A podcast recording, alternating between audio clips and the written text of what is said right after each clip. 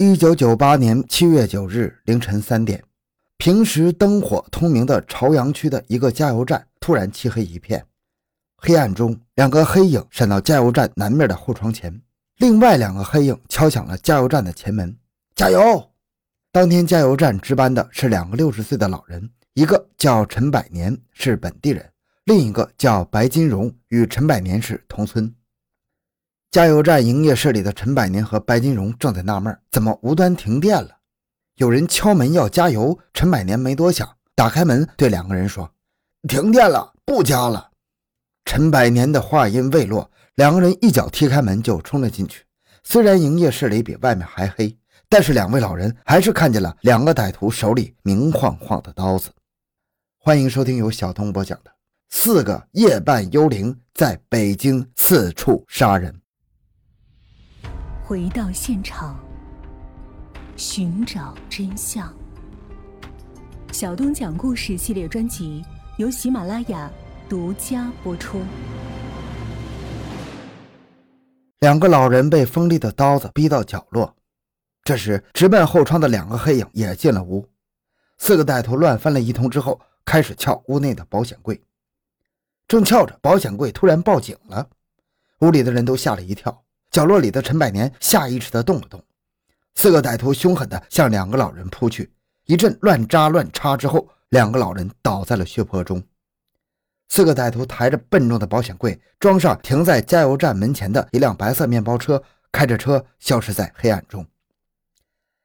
朝阳公安分局的侦查员赶到现场时，发现陈百年老人已经死亡了，白金荣受了重伤，地面上血泊一片，墙壁上有大量的喷溅血迹。两位老人的伤都在脖颈和胸口的要害部位，陈百年的脖子受伤严重，头颅几乎断离身体，血已经滴干了。白金荣也是身中数刀，生命垂危。由于抢救伤者，营业室现场被破坏严重。勘察加油站室外时发现，位于加油站西侧的动力线被剪断了。加油站停电的原因就是因为动力线被剪断，提前切断照明线路，直奔营业室的保险柜。有运输保险柜的车辆，这些明显的迹象表明，这是一起有预谋的抢劫杀人案。由于此案极为恶劣，被列为1998年市局督办必破的大案之一。专案组对幸存的白金荣进行询问，由于白金荣伤势严重，加上夜黑，他所提供的线索和作案人特征只有三四个拿刀的男青年而已。另一方面，调查访问工作以加油站为中心，向四周全面铺开。加油站东侧几十米远有一个铝合金销售部，销售部当晚值班的是一个女同志。因为近邻加油站，销售部已经习惯了加油站的整夜灯火通明。夜里就算不开灯，销售部屋里也会被照得如同点灯一般。这天后半夜，女值班员被什么声音惊醒了，她睁开眼睛，屋里漆黑一片。她奇怪地趴窗向加油站看去，原来加油站停电了。这时。他看见了一辆白色面包车从加油站里开出来，停在他所在的销售部十来米远的路边。接着，他又看见加油站营业室里跑出一个黑影，上了停在路边的车，开走了。看来，歹徒是开着一辆白色的微型面包车把保险柜盗走的。歹徒盗走保险柜的目的，就是为了里面的钱财，他们势必要打开保险柜。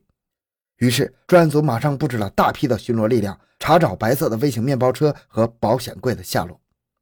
第二天的下午，搜寻的民警在距离现场十多里地远的北京焦化厂西墙外的小树林里，找到了被遗弃的加油站被盗的保险柜，以及作案者驾驶的那辆白色松花江微型面包车。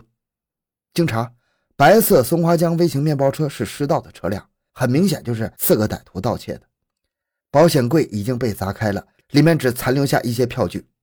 四百元的现金以及价值一万余元的汽油票被盗了。保险柜旁丢着一把铁锤、两副手套。铁锤的把柄不是原配的，是自来水铁管子焊接而成的。把柄上还有一段蓝色的标签，似乎是用来区别冷热水的。现场从一个增加到两个，一个是抢劫杀人现场，一个是抛弃保险柜现场。专案组研究后认定：一、围绕着小红门中心现场。强化以人找案的工作方向，对加油站及其上级公司的内部人员逐个摸排，尤其注意与单位有这样那样的矛盾的和纠纷的人员，以及被单位开除的人员。第二，对中心现场周边所有的单位、商店进行调查走访。三、现场周边各派出所对外来人口和暂住人口进行一次清查。四、到附近的储蓄所了解近期会往外地农村的大额款项。五、抽调以分局防暴大队为主的专门警力，夜间在小红门、十八里店地区开始巡逻、设卡盘查。六、通报案情，取得兄弟单位的支持，重点部署向崇文、丰台、大兴、通州四个地区的河部派出所。通报案情，围绕抛保险柜现场。另一方面，围绕遗弃保险柜的现场，强化以物找案的工作方向。第一，查找手套、铁锤、铁管等物的出处。二，在周边的小红门、十八里店、垡头、王四营、豆各庄和黑庄户六个重点地区，组织刑警和派出所民警对上述地区重点摸排劫火驾车、夜间外出人员，尤其是对夜晚外出拉黑活的车辆，要作为工作重点。三，除此之外，刑警技术队还根据现场遗留的痕迹及物证，在全市范围内搞串并案。特勤队也部署了秘密力量，广泛搜集线索。一九九八年九月三日晚上十点，执行夜间盘查的防暴三大队经过周庄地区时，发现了一辆白色的长安微型面包车停在饭店的路边。一个多月来，巡逻队盘查的主要目标就是微型面包车。民警警惕地下车盘查。拉开车门，民警的手电光照射进去，发现微型面包车内有四个男青年，前排坐着两个，车厢坐着两个。就在民警发现车门上有血迹的同时，车上的四个人突然跳出车外，四处逃窜。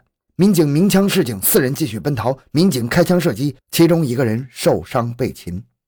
防暴大队立即赶来增援，在距离现场一公里外的一个蔬菜大棚里抓获了第二名逃跑的嫌疑人。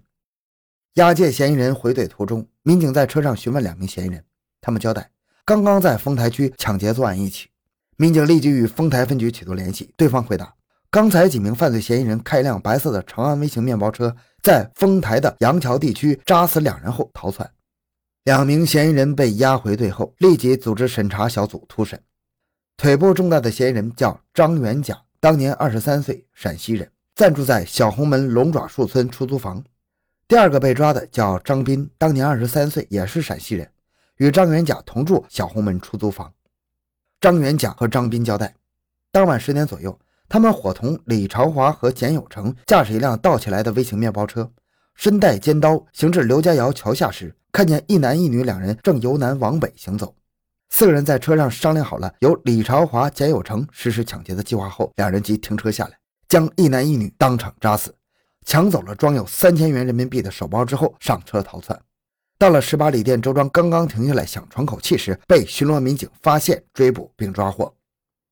根据两名犯罪嫌疑人的交代，警方立即部署抓捕李朝华和简有成的工作。第二天下午两点多，经不住强大的审讯攻势，张斌首先供认了。七月九日凌晨，张元甲。张斌、李朝华、简有成四个人驾驶盗窃来的白色松花江微型面包车，剪断加油站院内的动力线，杀死杀伤值班员陈百年、白金荣，抢走保险柜的犯罪经过。经过审查，发现他们身上血债累累。刚开始只是抢劫单独的行人，后来他们觉得只抢单身行走的人来钱少，四个人每个人分不到多少，于是他们把眼睛盯上了两个人。之后觉得还是不够大，又把目标扩展到了诸如加油站等有保险柜、现金的地方。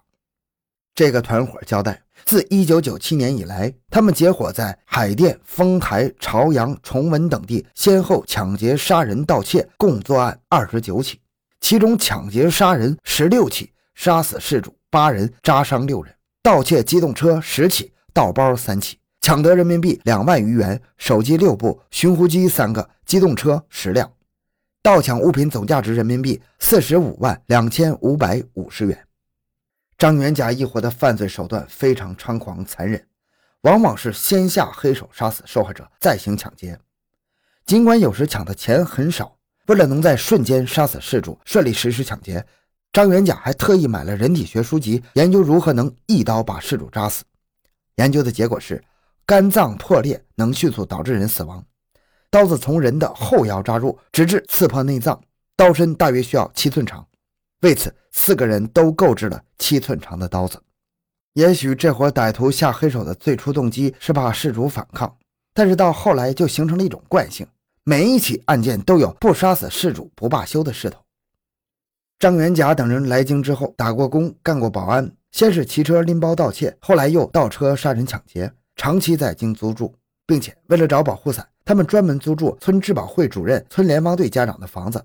此处无人检查，不用办证，带回的赃物也没人过问，这显示出他们有一定的反侦查意识。很快，警方将李朝华抓获了。九月五日下午四点，简有成也被抓捕归案，团伙的四名成员全部落网。针对这个犯罪团伙作案手段的残忍性，专案组判定他们定还有其他重案在身，于是加大了审讯力度。经过审查，发现这个以张元甲为首的犯罪团伙，四个成员全部来自陕西的略阳农村。张元甲来北京是因为受了北京挣钱容易的蛊惑。同乡向他描述的北京简直是黄金遍地。一九九七年。从来没有离开过穷困家乡的张元甲丢掉锄头，向别人借了五百块钱，与张斌、李朝华、简永成结伴，踏上了淘金之路。临走的时候，他和女友还难舍难分。他让女友等着他，带着大量的钱回来，把他风风光光的娶回家。四个人先到修建队当小工，活计累，工钱少，一年下来不但没挣到钱，张元甲向别人借的五百块钱也花光了，两手空空的回了家。女友嫌他没挣到钱，离他而去。张元甲又干了段时间的农活，又借了五百元钱，重新来到北京打工。之余，他到处乱逛，他那颗愤愤不平的心在灯红酒绿、纸醉金迷中偏离了轨道。他想：我要是有钱，不但女友吹不了，世界上的好看女人都得跟着我。与张元甲的际遇相似的张斌、李朝华、简有成也和他的心思相同。四个人认为，既然北京不能让他们成为有钱人。那么就把自己的不幸化为仇恨，发泄在无辜人身上。